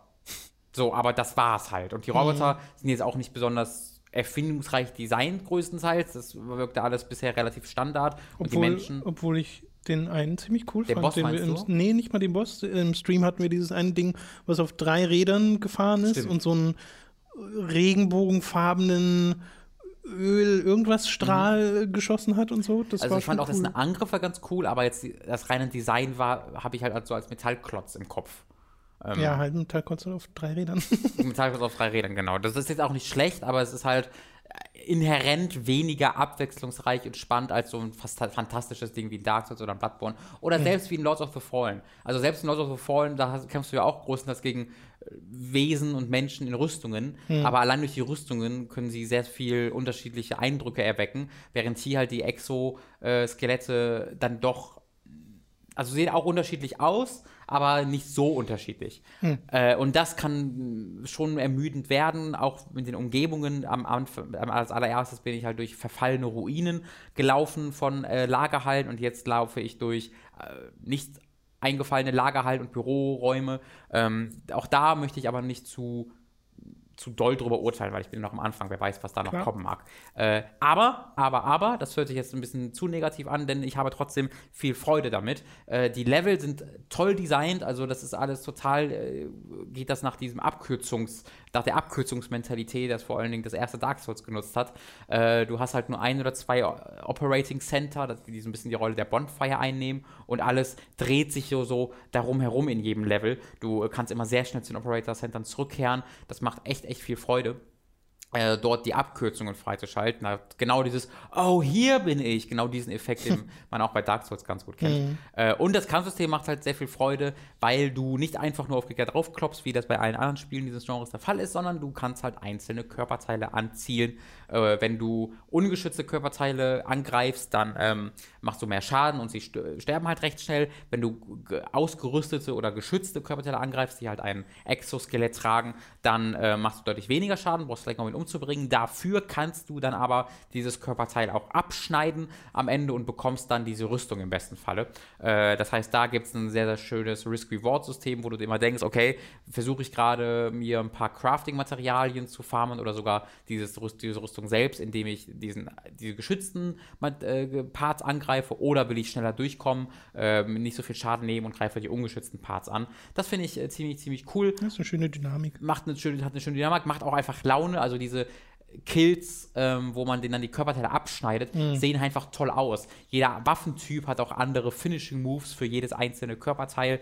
Äh, die Waffentypen sind auch echt toll. Also so ein, so, so ein Speer oder so eine Zweihandwaffe sind ein, kriegen einfach nochmal was Spezielles, wenn es nicht einfach nur ein Schwert ist oder ein Speer, sondern irgendwie halt äh, eine riesige Pipe, mit der du dann irgendwie ein Körperteil abtrennst, was ich cool finde. Oder halt so zwei riesige Roboter Klingen, ich weiß gar nicht, was das genau war, aber du hast halt einfach riesige Handschuhe an, wo so zwei Klingen einfach davon abgehen und dann kannst du mega schnell damit angreifen, ja. was halt die es die, die, die Rolle der Dolche ein. Genau, es hat ja schon so diesen Anspruch, die Waffen immer zu erklären in der Welt, ja. als, als Nutzgegenstände mhm. sozusagen.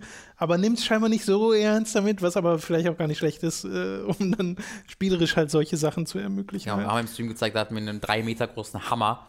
ja, das ist, äh, ist irgendwas, macht schon Sinn. Ist ein Bolzenschussgewehr. Ist ein Bolzenschussgewehr. Oder so. Ja, äh, also das, das Spiel macht mir echt Laune. Ich werde da noch ähm, auf jeden Fall weiterspielen. Du wirst ja auch mal reingucken. Oh ja, auf jeden Fall. Ähm, da werden wir im nächste Woche hoffentlich bereits nochmal drüber reden können. Das wirkt auf jeden Fall wie etwas, wie eine sehr logische Fortsetzung von Lords of the Fallen. Das ist natürlich keine Fortsetzung, aber das ist der logische nächste Schritt. Denn mhm. wenn Lords of the Fallen wirkte so wie die Fingerübung, da reinzukommen, wie okay, wir wollen ein Dark Souls-esque Spiel machen, also orientieren wir uns erstmal sehr, sehr stark daran und jetzt machen sie einen Schritt weiter, versuchen was Eigenes, immer noch die gleich, der gleichen Basis, aber man merkt, dass sie sehr viel weniger ja, gebunden sind an Dark Souls. Genau. Auch das da gehe ich jetzt nicht so ausführlich drauf ein, weil das ist im Grunde äh, fürs große Ganze jetzt nicht so wichtig, aber auch der, das Character Progression System, wie du den Charakter auflevelst, ist sehr anders als in Dark Souls, macht aber Spaß, also ist sehr anders, aber trotzdem sehr, sehr cool.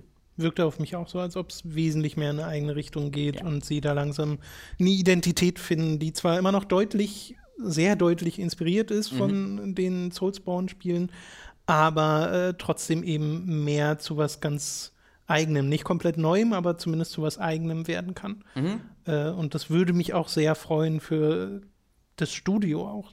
Dass, Definitiv. Dass wir mit Deck 13 dann einen Entwickler haben, der halt diese Art von Spiel auch für sich entdeckt, so ein bisschen. Äh, da bin ich auch sehr gespannt, was du da noch erzählst, was noch kommt im äh, zweiten und letzten Drittel des Spiels oder wie auch immer groß das, ja. das Spiel äh, sein mag. Nur Lords of the Fallen war, glaube ich, nicht so groß. Ich glaube, ich habe zehn Stunden dafür gebraucht. Ja, ich glaube, 15 oder so. Es war ein relativ schnell durchzuspielendes Spiel. Mhm. Und wie es dann mit der Abwechslung aussieht und vor allem auch mit den Bossen, weil den einen Boss, den wir gesehen haben, den fand ich zumindest von den Animationen her und vom Auftreten her schon ziemlich cool. Mhm. Äh, da gibt es ja sehr viele Möglichkeiten, was man so mit großen mechanischen Wesen eigentlich darstellen mhm. kann. Ja. Oh, wenn du das erwähnen musst, das ist, uns auch im Livestream und auch vor dem Livestream aufgefallen, sind die Hitboxen, die hervorragend zu sein scheinen. Also, Stimmt, du hattest einmal so ein Ding, wo du irgendwie unter einem durchgerollt oder geslidet Geslidet bist bin, und du ja. hast gesehen, wie sein Schlag über dich rüberging und so dir höchstens ein paar Haare abgepfeffert hat und es hat halt nicht getroffen. Äh, das kennt man auch eigentlich eher aus den Souls-Spielen. sofort daran erinnert, genau. Ja. Das ist halt so ein Angriff, wenn du sprintest und dann angreifst, dann slidet er einfach auf den Knien irgendwie ihm Ja. entgegen und steckt ihn dann aus diesem cool Slide aus. heraus. Und das war zufällig, habe ich das äh, geplant, habe ich da, äh, bin ich da exakt seinem Schlag ausgewichen. Es ist äh, sehr, sehr, sehr cool. Okay, cool. Hast du sonst noch irgendwas, über das du reden möchtest? Weil sonst wären wir durch für diese Woche. Also beim Eurovision Song Contest äh, muss ich sagen, es war der erste, den ich komplett geguckt habe, äh, seit vielen, vielen Jahren. Ich habe eigentlich immer den irgendwie im Hintergrund mal so laufen gehabt oder so kurz reingeguckt, weil ich dann doch neugierig bin. Dieses Jahr war der erste, wo ich mal aktiv geguckt habe.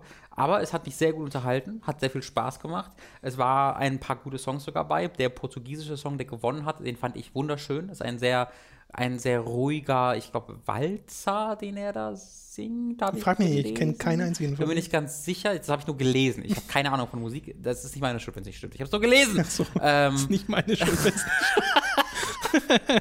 äh, und den, den fand ich auch sehr, sehr schön. Das ging, war gegen sehr, sehr konträr zu dem äh, großen Feuerwerk-Explosionen, die sonst da präsentiert werden. Es gab, ich glaube, es war Rumänen, die gejodelt haben aus irgendeinem Grund. Ich verstehe nicht Cool. so ganz, was Jodeln mit Rumänien zu tun hat. Hat mich sehr verwirrt, aber auch sehr unterhalten. Äh, Deutschland war mal wieder langweilig wie nichts anderes, ist deswegen sehr viel auf dem vorletzten Platz gelandet, sehr verliebt auf dem letzten Platz, einer der furchtbarsten Auftritte, die ich je gesehen habe. Do It For Your Lover von so Spa spanischen ah, 20-jährigen Sunny Boys, die so, also wirklich, jem- ich bin ja jemand, der sehr, sehr pazifistisch veranlagt ist, aber das war wirklich eines der punchable Faces, das ich je gesehen habe. Wie er da in die Kamera zwinkert konstant und mich einfach wütend gemacht hat, allein durch seine Existenz, das habe ich selten so erlebt.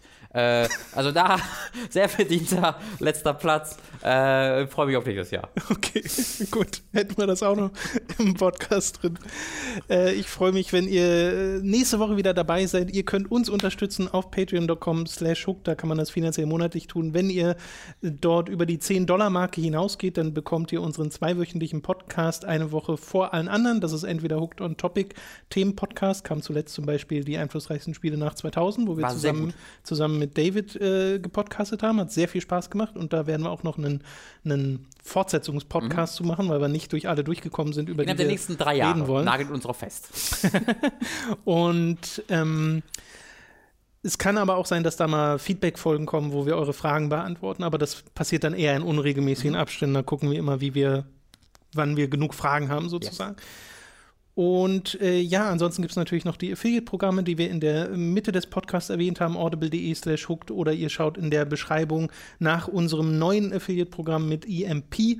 Da äh, könnt ihr nämlich auch shoppen und wir haben da auch was von. Oder ihr nutzt die äh, bekannten Sachen, ne? unseren Amazon-Affiliate-Link oder geht äh, in unseren Get-Shirts-Shop und schaut da mal nach Merchandise von uns mit Motiven von uns.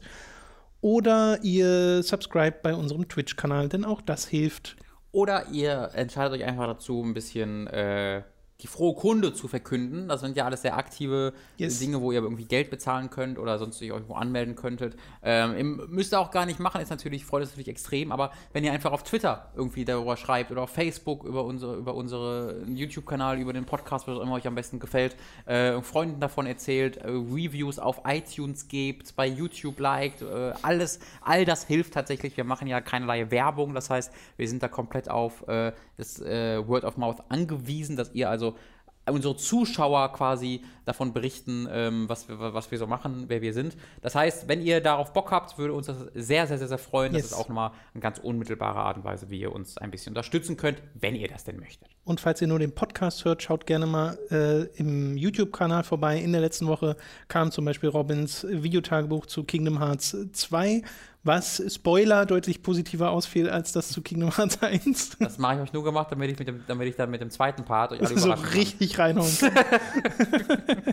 äh, von mir kam mein Manga Awesome zu Blue Exorcist und ein kleiner Teaser ging live für ein Superkreuzburg Oh ja. Let's Play, wo Mats und ich Ace Attorney Phoenix Wright spielen werden, denn der gute Mats hat Phoenix Wright noch keinen einzigen Teil davon gespielt und das äh, musste ich dringend ändern, denn wenn das nicht eine Reihe ist, die Mats gefallen muss, dann weiß ich auch nicht. Da war ich auch noch, das hätte ich eigentlich am Anfang des Podcasts machen sollen, aber ist egal. Äh, Mats und ich haben auch was äh, gemacht. Stimmt, genau. 10 Euro Dislike, Sehr was cooles jetzt online Format. ist. Dankeschön. Äh, das ist, äh, gebührt eigentlich komplett Basti und äh, Mats dieses Lob. Ich bin da eigentlich nur als, ja, als Teilnehmer eingesprungen, dass mich gefragt wurde, wolltest du da mitmachen? Ich habe gesagt, natürlich. Aber der Schnitt und die Konzeption und sowas, der kommt äh, fast komplett von den beiden. Ähm, deswegen, da guckt mal rein. Da haben Mats und ich uns gegenseitig, äh, haben die 10 Euro bekommen, sind mit 10 Euro in Station gelaufen und haben dann äh, die Aufgabe bekommen, das sch möglichst schlechteste Spiel für den anderen zu kaufen. Yes. Und ihr entscheidet dann äh, mit Votes darüber, wer das schlechtere Spiel hatte und wer dann verloren hat. Äh, das könnt ihr gerne, gerne machen. Guckt einfach mal auf dem YouTube-Kanal von der Superkreuzburg vorbei, wie äh, ihr das auch schon für das Let's Play macht. Äh, oder guckt auf meinem Twitter-Kanal oder auf Mats Twitter-Kanal oder auf dem Twitter-Kanal von Superkreuzburg. Das ist überall auch verlinkt. 10 Euro Dislike heißt Ist ein schöner Name, ein schöner oder? Name, ja, Fand ich auch. okay, dann äh, erneut vielen Dank fürs äh, Zuhören. Bis zum nächsten Mal. Auf Wiedersehen. Tschö. Tschüss.